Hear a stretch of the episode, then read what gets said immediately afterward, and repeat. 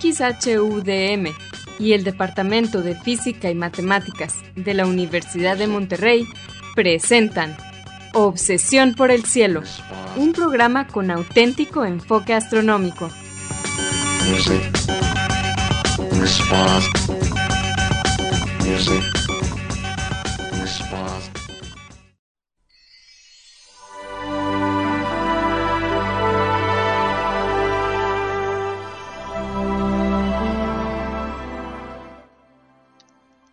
buenas tardes, sean todos bienvenidos a Obsesión por el Cielo, el único programa con enfoque astronómico y de exploración espacial en la ciudad de Monterrey y en la República Mexicana. Un servidor, Pedro Valdezada, profesor adjunto de astronomía del Departamento de Física y Matemáticas en la Universidad de Monterrey, les desea la más cordial bienvenida a este programa número 996 de Obsesión por el Cielo con fecha del martes 3 de enero del año 2023. Feliz año a todos nuestros radioescuchas aquí en Obsesión por el Cielo. En este programa comentaremos y pondremos en perspectiva algunas de las noticias que se relacionan con el estudio del universo y con la exploración del espacio que se dieron a conocer, en este caso durante el 2022. Y para esto quiero darle la bienvenida a mi coanfitrión, Edgar Armada. Muy buenas tardes, Edgar, ¿cómo estás? Hola Pedro, muy buenas tardes y buenas tardes a todos los ustedes amigos que nos hacen el favor de acompañarnos y escucharnos aquí un año más eh, con ustedes. Esperamos que los eh, temas que vamos a cubrir este año sigan siendo de su interés.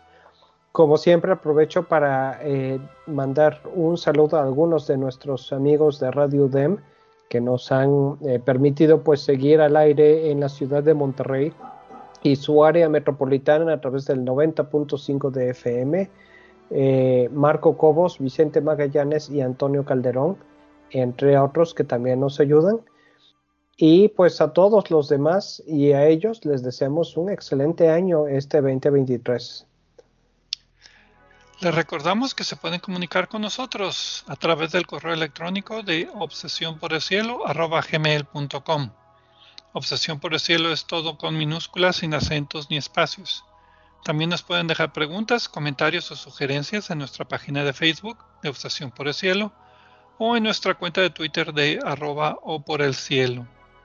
Si quieren escuchar programas anteriores, lo pueden hacer visitando nuestra página de internet obses, obsesiónporelcielo.net, donde encontrarán las ligas de cada programa que almacenamos en formato de podcast y que distribuimos gratuitamente a través de nuestro sitio de hospedaje de podcast de Podbean. También en obsesiónporelcielo.net van a encontrar cuatro audios que hemos titulado Un paseo por el cielo. Este fue un proyecto auspiciado por la Unión Astronómica Internacional y consiste de una serie de cuatro audios en español que describen las constelaciones, uno para cada estación del año, Platicamos sobre sus mitologías y los objetos de interés que encontramos en cada constelación. No se lo pierdan. Y pues bien, esta vez no le voy a preguntar a Edgar cuáles fueron las noticias que vamos a incluir este año, porque pues va a ser un resumen total de las noticias que nos parecieron más relevantes del año pasado. Y también una perspectiva hacia el 2023 de qué podremos esperar en el campo de las noticias, pues lo que se pueda predecir como eventos astronómicos o lanzamientos de misiones importantes. Pero como siempre vamos a comenzar el programa con la sección de Explorando las Estrellas con Loni Pacheco. En esta sección, Loni, que también es anfitrión del canal de YouTube de Cielos Despejados, nos platica sobre los eventos astronómicos más vistosos que podremos observar en el cielo durante la siguiente semana. Adelante, Loni, por favor.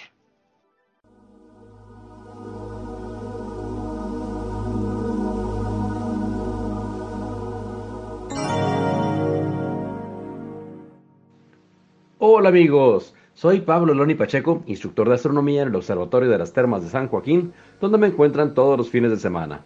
También soy conductor del canal de YouTube Cielos Despejados, tu canal de ciencia y astronomía en español. Bienvenidos a este espacio dedicado a los eventos celestes venideros. Esto es del 3 al 10 de enero de 2023.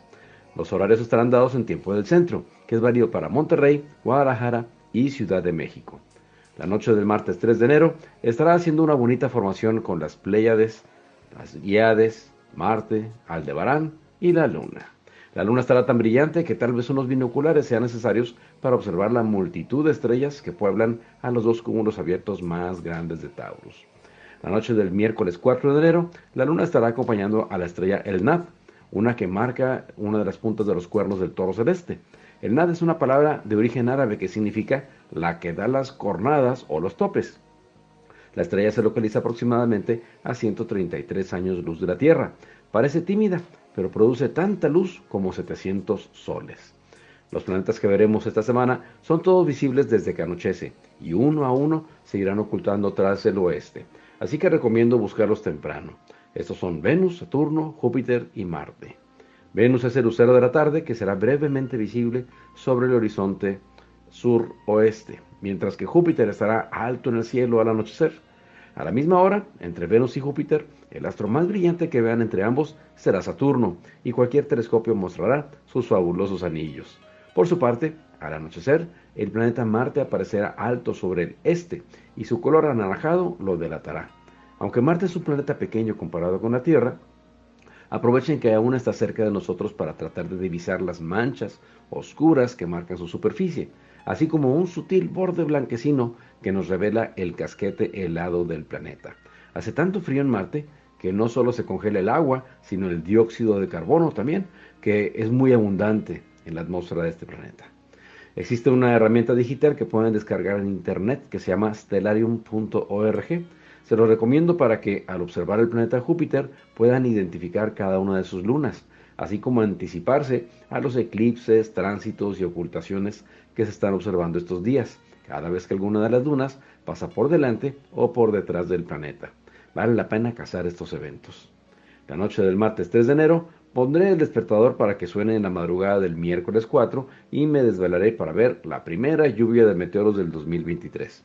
Observaremos la lluvia de meteoros cuadrántidas, una de las lluvias más generosas del año. Esos meteoros se observan del 1 al 5 de enero, pero son más numerosos en esta fecha. El mejor horario para observarlas es desde la 1 y media de la mañana hasta poco antes de amanecer. Esperamos juntar más de 40 meteoros por hora en la hora de mayor actividad, pero los más afortunados llegaremos a contar hasta 120 meteoros o más por hora en el pico de actividad máxima. Los meteoroides cruzarán el cielo a 41 kilómetros por segundo y producirán meteoros brillantes, azules y veloces, algunos singularmente largos, dejando rastros iluminados.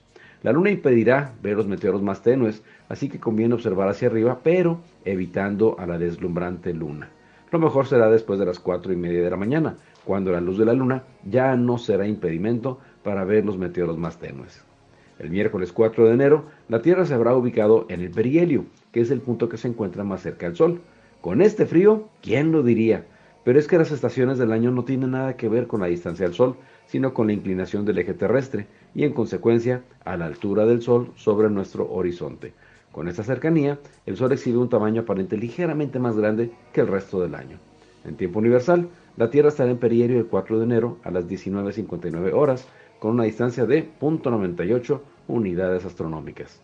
El viernes 6 de enero a las 5 de la tarde con 8 minutos tendremos la primera luna llena de 2023. No se sorprendan de que le empiezan a poner calificativos que se derivan de tradiciones nativas del norte del continente americano, pero que no son aceptados como nomenclatura astronómica. En tiempo universal, la luna alcanzará su fase llena el 6 de enero a las 23 horas con 8 minutos. El sábado 7 de enero, Mercurio se ocultará bajo su propia sombra. Será imposible de ver porque estará perdido en el resplandor del Sol, pasando entre el astro rey y la Tierra. En tiempo universal, la conjunción inferior de Mercurio acontecerá el 7 de enero a las 12.53 horas. Mi fanpage en Facebook es Diagonal Divulgador de Astronomía, seguido y sin espacios. Les recomiendo también darse una vuelta por la página de la Sociedad Astronómica de Monterrey. Los espero la próxima semana en Explorando las Estrellas con Loni Pacheco. Agradezco su amable atención y les deseo cielos despejados.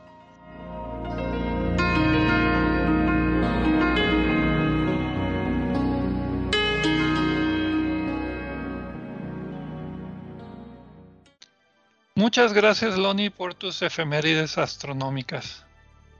Pues sí, gracias a Loni, como siempre. Y eh, una cosa que no mencioné es que, como siempre, vamos, a seguir este año todos los martes de 7 a 8 pm en el 90.5 de FM en la ciudad de Monterrey y su área metropolitana. Y por supuesto, el 90.5 FM es Radio UDEM. Aquí eh, nos escuchamos, ya sea que vengan manejando a casa de regreso al trabajo o que estén ya en sus casas y nos quieren escuchar, pues aquí seguimos. También aprovecho para mencionar eh, nuestro programa Punto Focal que ya está disponible en podcast desde el día de ayer, en donde con el doctor Gerardo, Ramón Fox eh, platicamos de varios temas. Es un programa mensual de aproximadamente una hora y media. En el programa que salió ayer, eh, entre los tres, pues estuvimos platicando de los cúmulos globulares. Esperamos que ese programa que repito, solo está disponible en podcast, también les resulte ameno e interesante. Y bien, pues este programa, como dijimos en la introducción, es un resumen de noticias astronómicas del 2022, pero antes vamos a tener nuestra sección habitual de los premios astronómicos. Aquí en Obsesión por el Cielo siempre otorgamos dos premios, a la mejor noticia astronómica del mes y la peor, entre comillas, o menos relevante noticia astronómica también del mes. Entonces, el premio Constelación corresponde a la noticia astronómica más relevante del mes. ¿Y a quién se lo otorgamos, Edgar? Fascinating. Obi-Wan has taught you well.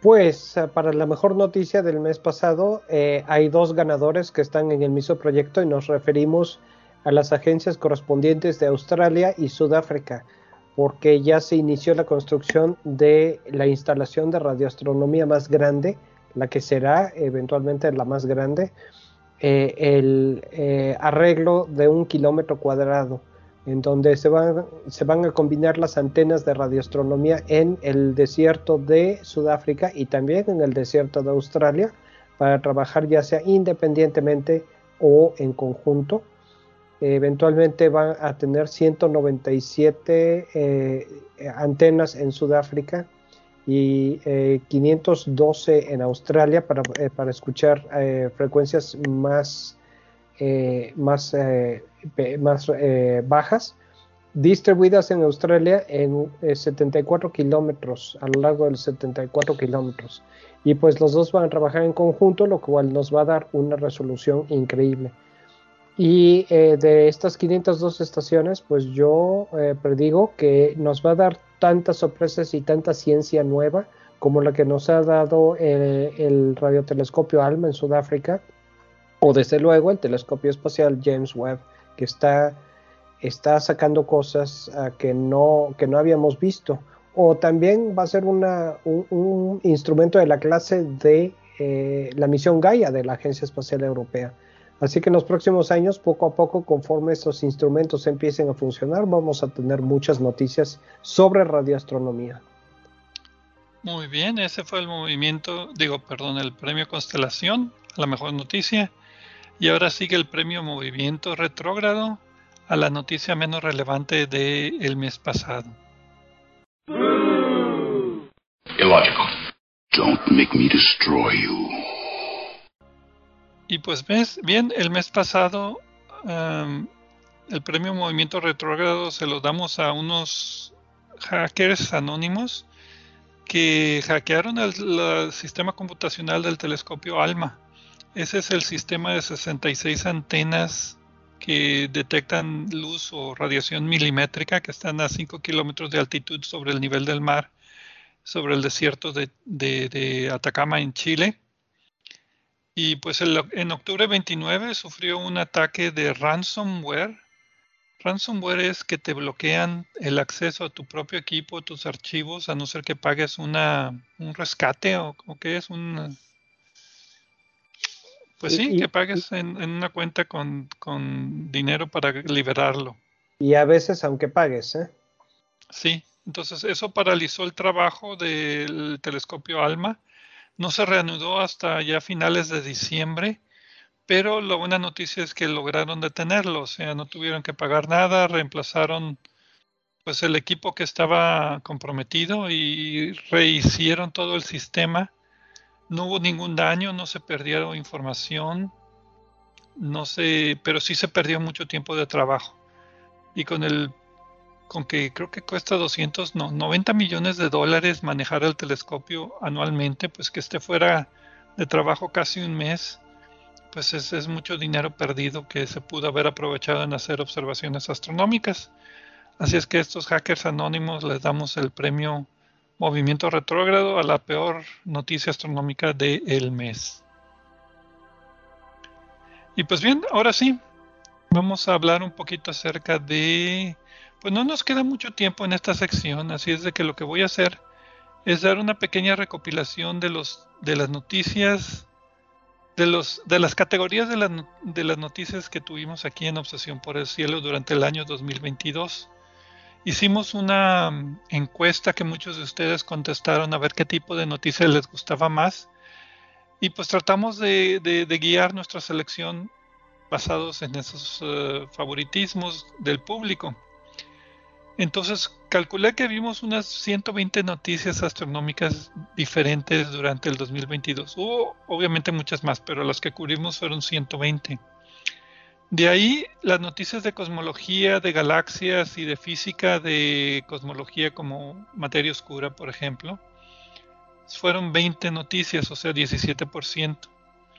Igualmente cubrimos 20 noticias de objetos exóticos como supernovas, hoyos negros y estrellas de neutrones. Entonces, si vemos la categoría que más le gustó al público, que era esta de cosmología y de hoyos negros, 17 y 17 son 34%.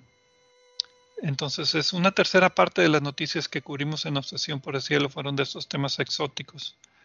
Otra tercera parte fueron noticias más locales como estrellas, enanas blancas, nebulosas y medio interestelar y exoplanetas. O sea, cosas que están dentro de nuestra galaxia, bueno, casi siempre dentro de nuestra galaxia, pero que son un poquito más accesibles como son estrellas y exoplanetas, serían otro 35%. Y el resto fueron temas locales del sistema solar, de misiones espaciales, de satélites, etc. Esos fueron como el 32%.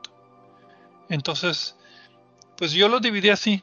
Una tercera parte fueron noticias cosmológicas y de hoyos negros. Otra tercera parte fueron noticias que se relacionan con estrellas y exoplanetas y otra tercera parte con objetos principalmente del sistema solar o misiones espaciales.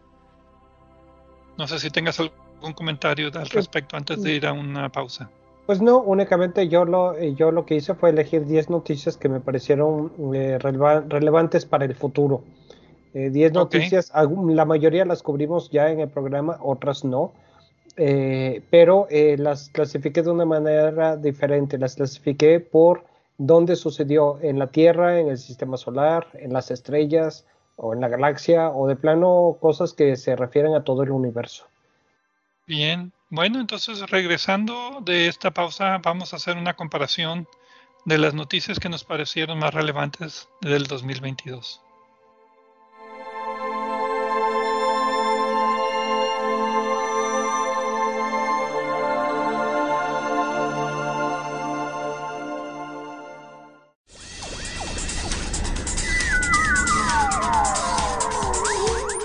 Sigue explorando el cielo con nosotros. En un momento continuamos.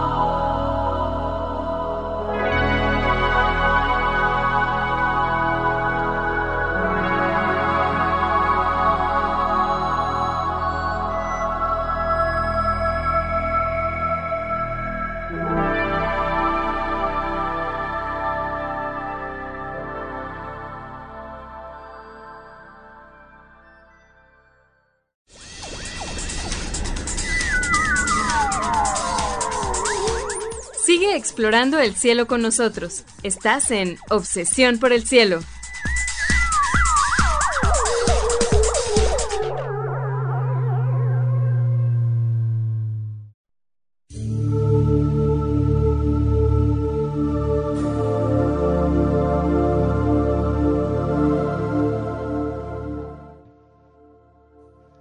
Regresamos a Obsesión por el Cielo con las noticias astronómicas del año. Un servidor, Pedro Valdés, y Edgar Armada, pues tenemos aquí un resumen de las noticias que nos parecieron más relevantes, noticias astronómicas del 2022. Pero antes de comenzar, una disculpa, que esta, en esta ocasión estoy utilizando un micrófono de emergencia. Eh, no estoy con mi equipo normal de grabación, así es de que la calidad puede sufrir un poquito más. Les ruego pues paciencia y una disculpa de mi parte.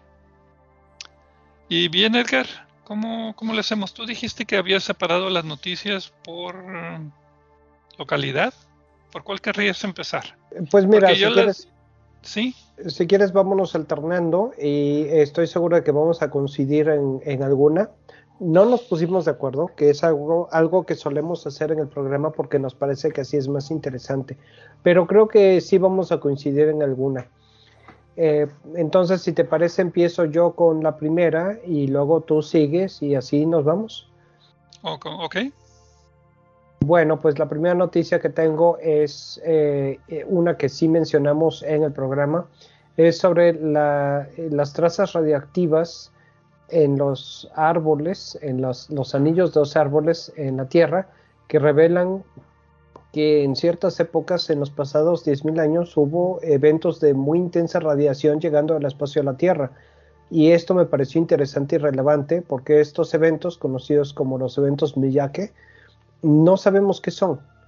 Eh, en el año 993, eh, eh, antes de la hora actual, en el 990, perdón, 993 de la era actual, 663 antes de la era actual, y otros prehistóricos en 5259, 5410 eh, eh, antes de la era actual y 7176 también.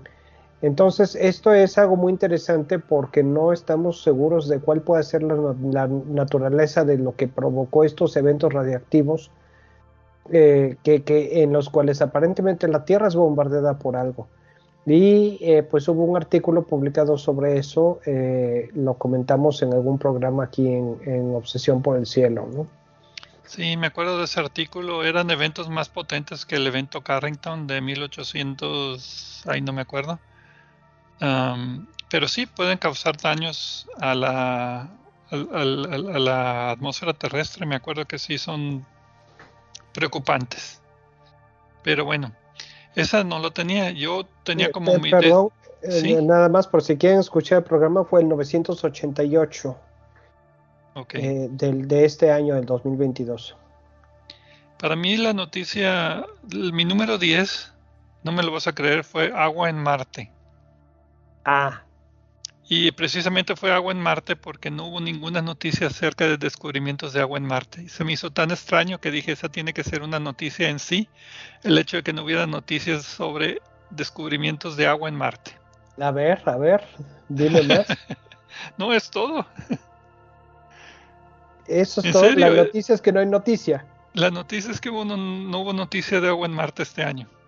Bueno, es que yo tengo una noticia de agua en Marte y es muy interesante porque precisamente se trata de la posibilidad de que eh, el carrito Perseverance no haya descendido en eh, que el sitio en donde descendió puede no haber sido el fondo de un lago, que fue la razón por la que se eligió ese sitio. Entonces, eh, digamos que eh, la noticia es que el lugar eh, que se creía que era un lago, donde, había, donde hubo agua en algún momento, puede no tenerla. Entonces, eso, es, eso es una cosa muy interesante porque la geología que han observado no coincide con lo que están detectando. Esto fue publicado en Science en 23 de noviembre del 2022. Eh, y pues no hay señales de la esperada, el esperado lecho lacustre que, se, que, que, era lo que estaban buscando. Y eh, si esto se confirma, podría ser, eh, podría modificar toda la, cronología de las épocas en las cuales Marte había agua corriente sobre la superficie, ¿no? o puede haber otra explicación, ¿no? Que no se nos ocurre todavía. Pero, pues es, interesante una noticia de agua en Marte Y, también consideré eso, que no había habido noticias de agua en Marte, aunque muchas veces las ignoramos. Pero esta es que el agua no estaba presente, en lugar de que sí estaba presente, ¿no? Entonces podemos coincidir en eso. Pues sí. Ok, entonces um, otra noticia para mí que, que, hubo varias noticias fue acerca de la naturaleza de la materia oscura. Y pues básicamente las tres, cuatro noticias que cubrimos de materia oscura no se ponen de acuerdo todavía. Y eso pues me pareció interesante como un tema del 2022, que la materia oscura sigue siendo un misterio a pesar de que la comprendemos cada vez un poquito más, todavía no sabemos qué es y eh, pues están las mediciones de, la, de, bueno, la, posibilidad de las teorías alternativas de la gravedad, ¿no? Pues sí, como parte de eso de la materia oscura. Entonces, eh, no es una noticia en particular, sino que... Es un tema en particular para este año, eh, que la materia oscura pues todavía sigue siendo oscuro el, saber exactamente qué es. Yo creo que ya hay mucha gente un poco desesperada tratando de resolver este problema. Mm, pues sí, muchos estamos desesperados, por no mencionar los que están trabajando en esto. Pues Pedro, mi siguiente noticia es, está bien sobre el sistema solar. Es, eh, yo creo que tú vas a tenerla tal vez. Es eh, los resultados de el impacto de la misión DART que también me parece que también lo cubrimos en, algún programa. Sí, tuvimos dos o tres noticias acerca de la misión DART al asteroide Dimorphos. Básicamente, para hacer un resumen, esta misión fue lanzada con el propósito de chocar contra la luna de Dimorphos. Tiene el asteroide Dimorphos, es un asteroide que pasa cerca de la Tierra y tiene una lunita. Didimos.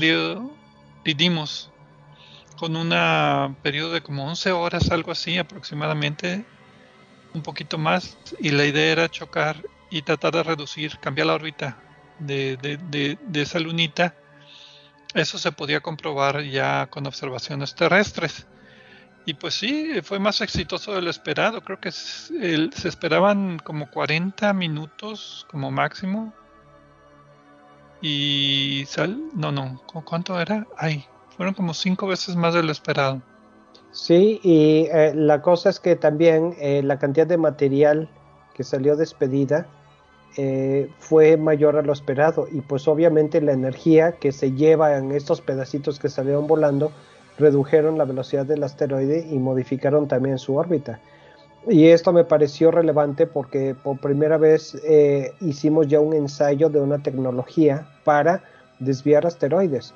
En este caso, ni Didimos ni eh, Dimorphos presentaban absolutamente ningún peligro para la Tierra. Se eligieron porque era fácil el detectar el efecto desde la Tierra y también con la, eh, el, el, cubo Licia de la Agencia Espacial Italiana que estaba eh, tomando fotografías y analizando resultados. ¿no? Entonces, es algo nuevo y y, lo, bueno, lo que queda de esto es que el modelo que va a resultar del análisis de los datos sobre la porosidad y el comportamiento del el material del asteroide va a permitir, eventualmente, si llega esto a ser necesario, empezar a calcular qué tipo de misión podría ser necesaria para, para desviar un asteroide de tamaño menor, porque este era también muy pequeñito, ¿no?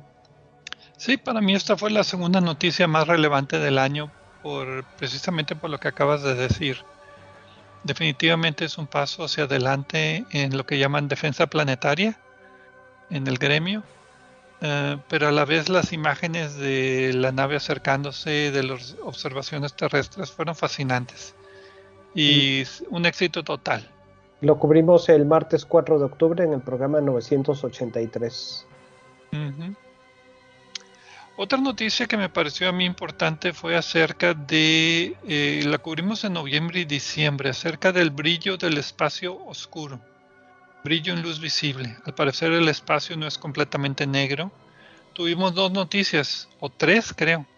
Era de un brillo misterioso en el sistema solar, que se había medido a través de las naves del, imágenes del telescopio espacial Hubble y junto con la, nuevo, la nave espacial Nuevos Horizontes que pasó Plutón pudieron distinguir este brillo del sistema solar con el brillo cósmico, un brillo de fondo cósmico medio misterioso que todavía no se lo han atribuido perfectamente si es galaxias de fondo o es algún no sé brillo así de gas más que de de, galaxias. Entonces, este brillo del espacio profundo se me hizo como una noticia interesante. Sí, y yo no la tengo precisamente porque la deseché pensando que tú le ibas a mencionar. Ah, Una de las cosas que traté de hacer es que no repitiéramos, pero sé que vamos a terminar repitiendo algunas. Eh, eh, la, siguiente que yo tengo es eh, una publicación en donde encuentra alguna nueva manera de prevenir eh, los eventos del ciclo solar con una anticipación de años. No recuerdo que hayamos cubierto esta noticia. ¿Tú, ¿Tú, recuerdas algo, Pedro? No, porque el ciclo solar es difícil de, de, medir y de predecir. Entonces, ¿qué decía esta noticia? Yo me acuerdo haber visto el título, pero lo publica Frontiers in Astronomy and Space Sciences, eh, Fronteras en Astronomía y Ciencias Espaciales. Eh, es ah, descifrando eh, la actividad solar magnética, el ciclo, el reloj del ciclo solar. Y lo que ellos hacen es que estudian, estudian algunas variaciones en las, los momentos en los que terminan los ciclos solares y con base a esa predicen, eh, hacen predicciones sobre cómo, cómo va a comportarse el Sol en el futuro. Yo no estoy muy convencido de que esto no pueda ser un evento de eh, un error de una coincidencia. Eh, no leí el artículo completo, pero me parece, pero las gráficas sugieren que sí puede haber algo allí, sin haber visto con mucho detalle.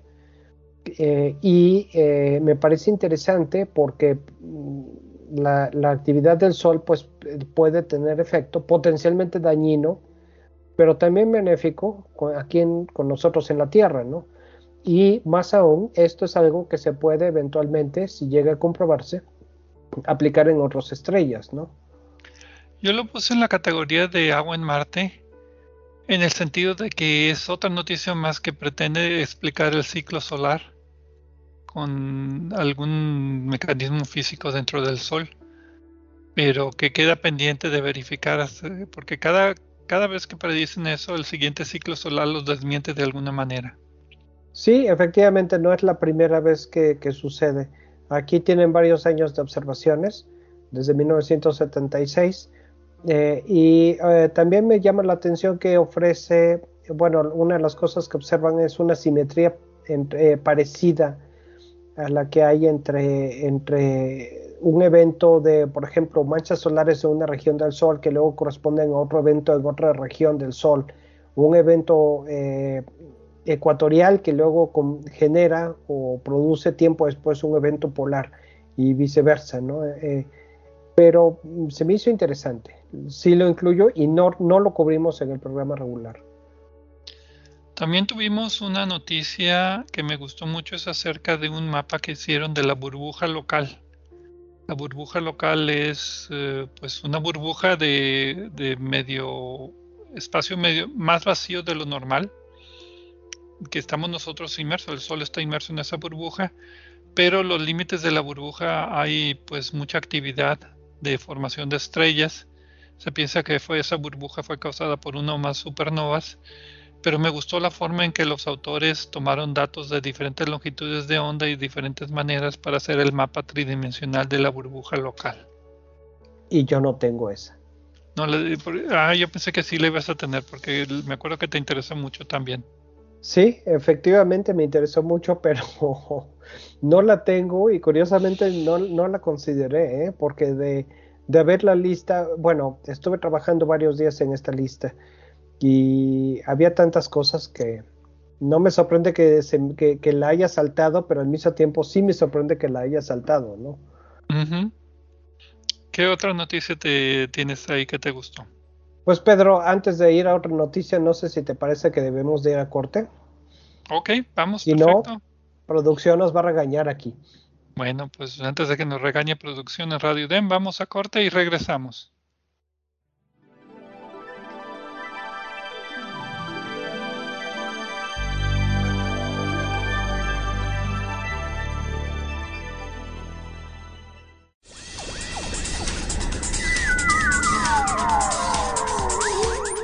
Sigue explorando el cielo con nosotros. En un momento continuamos.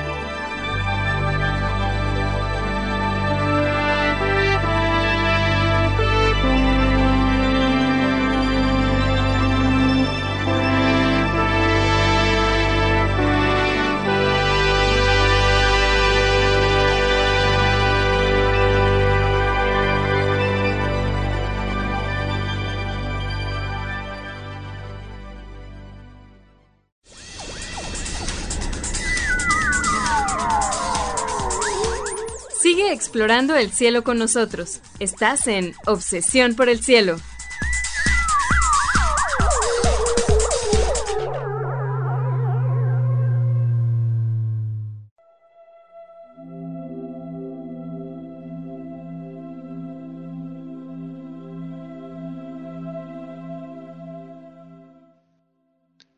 Regresamos a Obsesión por el Cielo con las noticias astronómicas más importantes del 2002.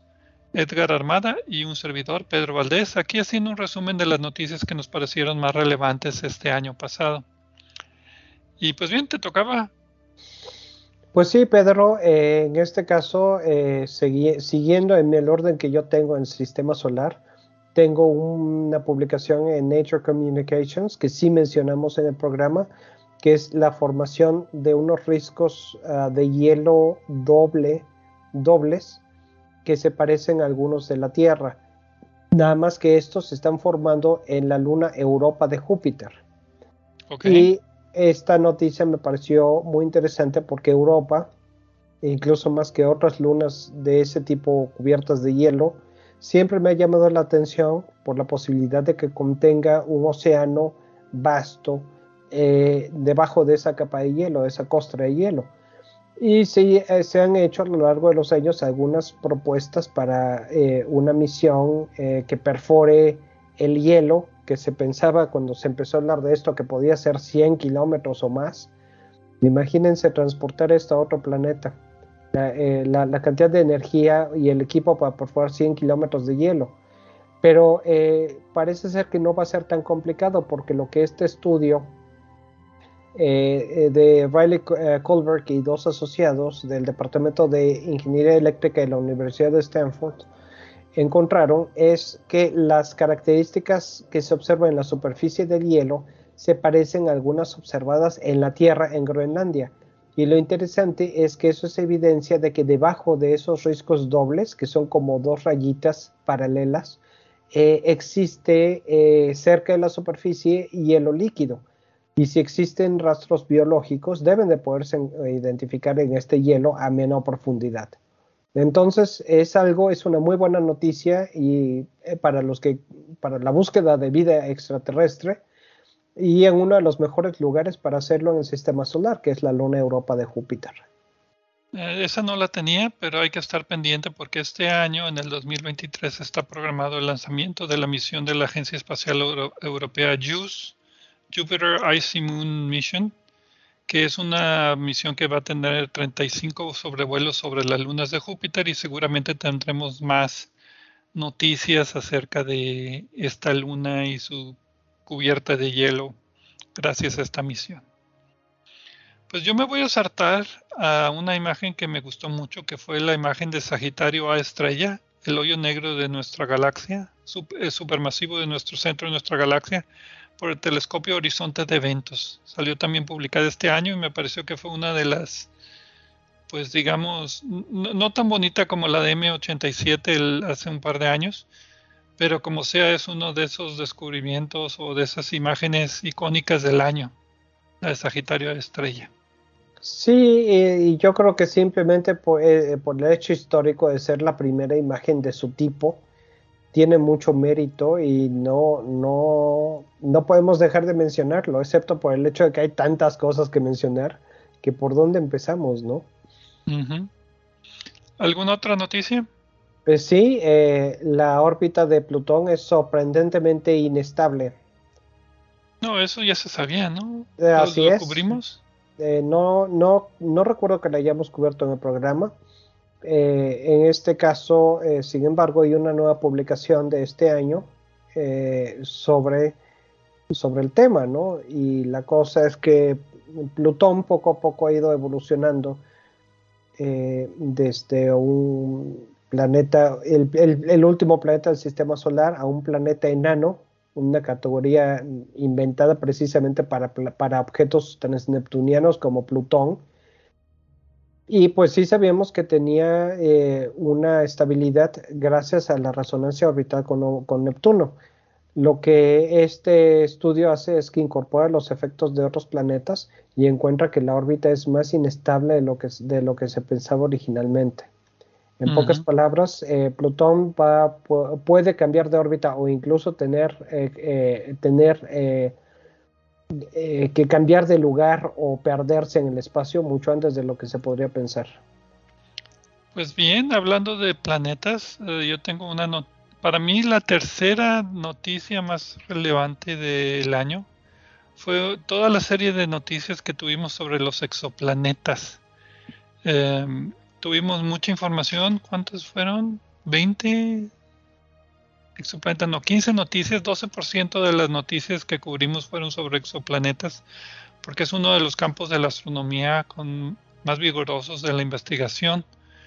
Tuvimos eh, pues descubrimientos de planetas oceánicos, de planetas con órbitas que decaen, composición químicas de atmósferas a través de los tránsitos tomadas por el telescopio espacial James Webb y también desde la Tierra o sea, fue una gran cantidad de, noticias de exoplanetas y yo creo que va a ser de esas noticias que cada año va a seguir dando frutos.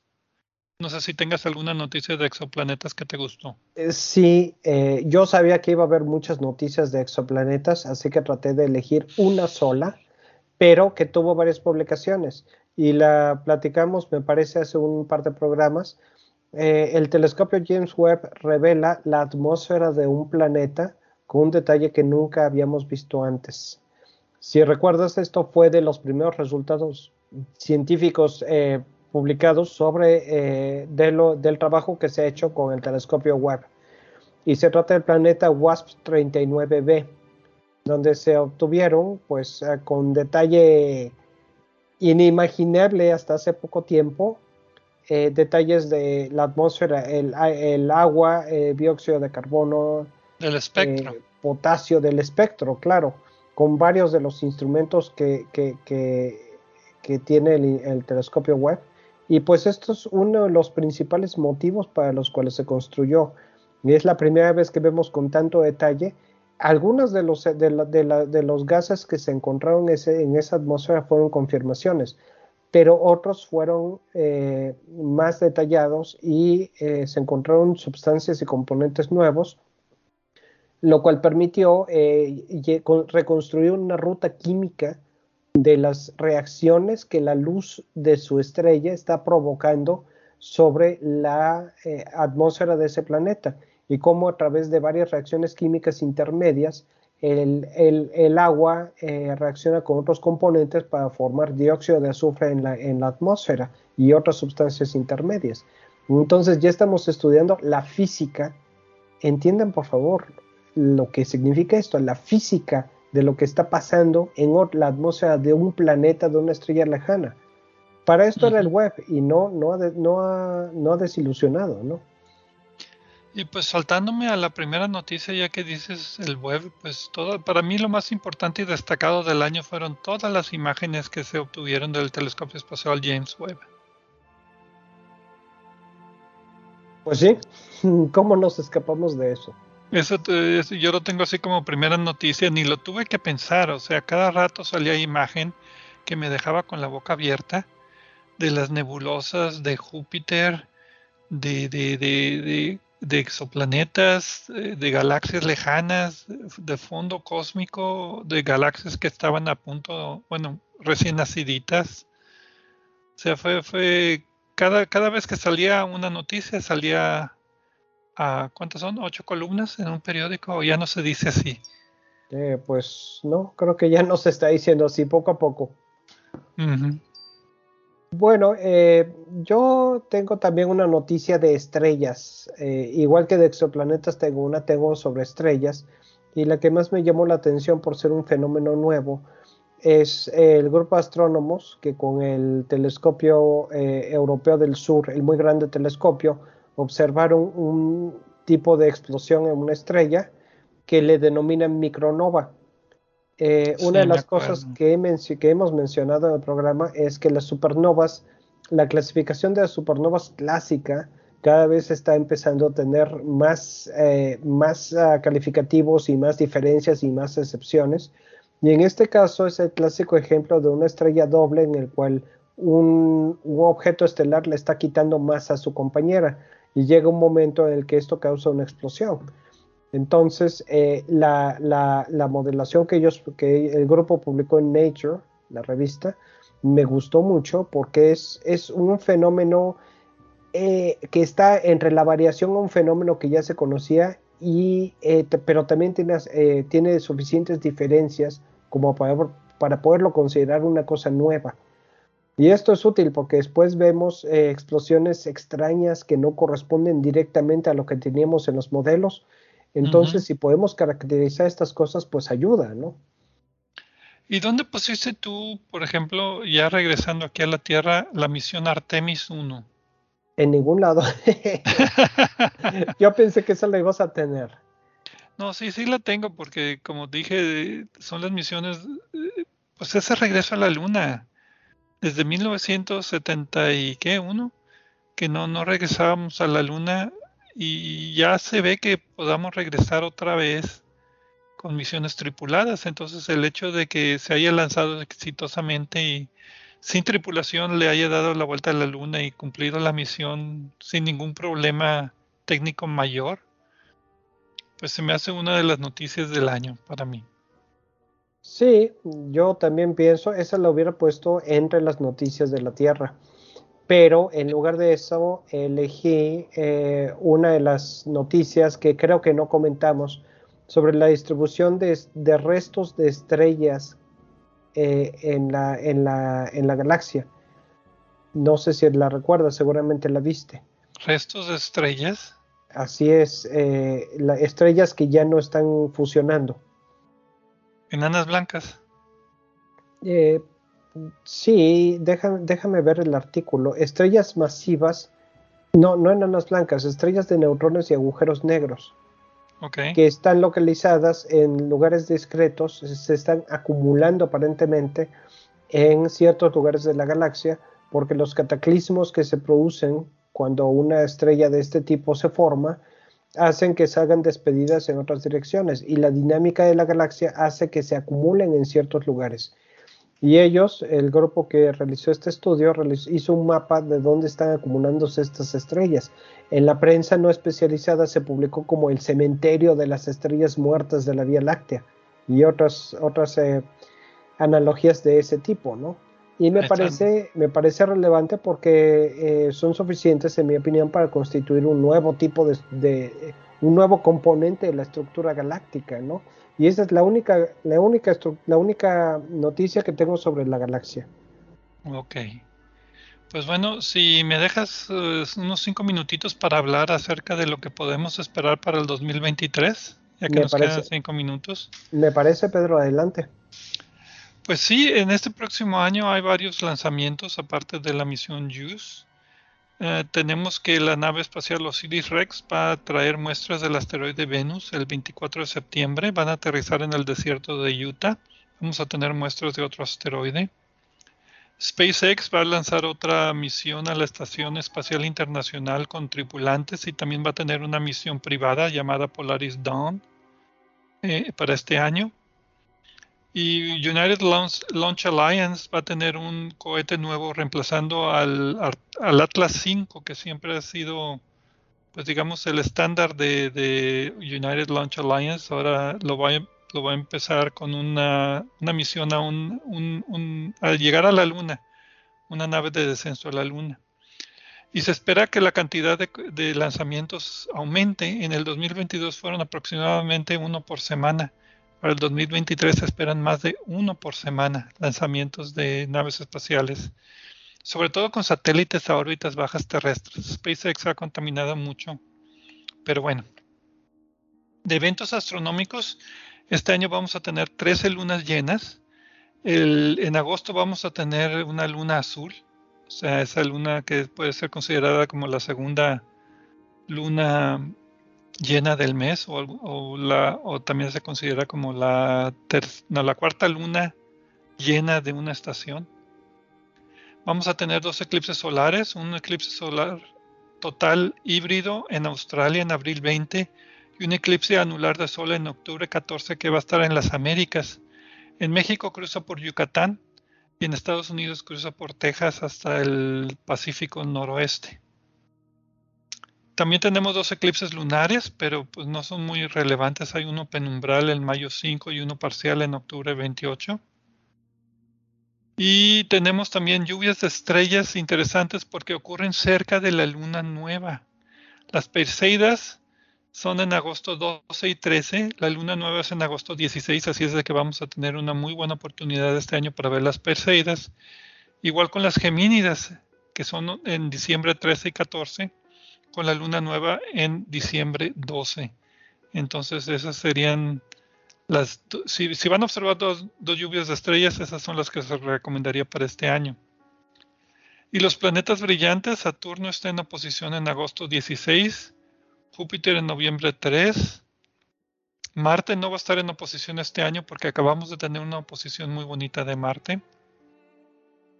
Y Venus lo tenemos en elongación máxima en octubre 23 va a ser observado en la mañana y en junio 4 va a ser observado en la tarde. Entonces, para los que quieran observar los planetas, pues eso es lo que hay de interés. Si quieren ver conjunciones, o sea, planetas brillantes o la luna que estén juntos en el cielo, Venus y Júpiter van a estar en marzo primero hacia el oeste después del atardecer, muy juntitos. Valdría mucho la pena observar Venus y Júpiter en, en marzo. Y la Luna, Venus y Marte van a estar también hacia el oeste después del atardecer en junio 21. Entonces habría que aprovechar para hacer esas observaciones. ¿Y qué más tenía aquí? Ah, sí, también tenía... Eh, hubo muchos premios movimientos retrógrados este año, pero no sé si supiste la mala noticia, me enteré buscando premios movimientos retrógrados que el telescopio de Arecibo no va a ser reemplazado. Ya no se va a reconstruir. Desde luego que me enteré y me parece una de esas noticias que es mala pero buena porque esos fondos eh, se van a utilizar en otras misiones que se estima, se espera, ojalá sea cierto, que van a ser más productivas. Y pues siempre es una cosa que siempre hay que hacer en ciencia, ¿no? Decidir dónde no hay recursos infinitos, no hay para todo. Entonces, pues la mejor manera de aprovecharlo es elegir y cuesta trabajo aceptarlo, pero pues es la realidad de la vida, ¿no? Sí, también pasó con el Observatorio Estratosférico Sofía, que fue cancelado ya. Así es, me gustó lo que hizo, pero también creo que es momento de decirle adiós. Pues sí, es una mala noticia del año, pero pues ni modo. Y con esto terminamos, ¿verdad? Pues sí, Pedro, estamos aquí de regreso la semana que viene. Sí, muchas gracias a todos por escucharnos y nos vemos la siguiente semana con ya noticias eh, astronómicas en Obsesión por el Cielo.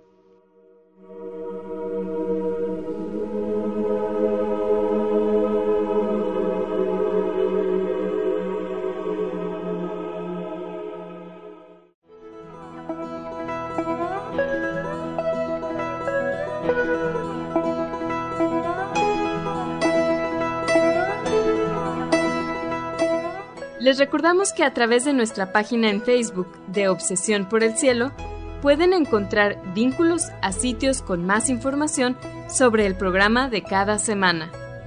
También pueden sugerir temas, hacernos preguntas de astronomía y encontrar los podcasts de cada programa. Gracias por acompañarnos en una edición más de Obsesión por el Cielo.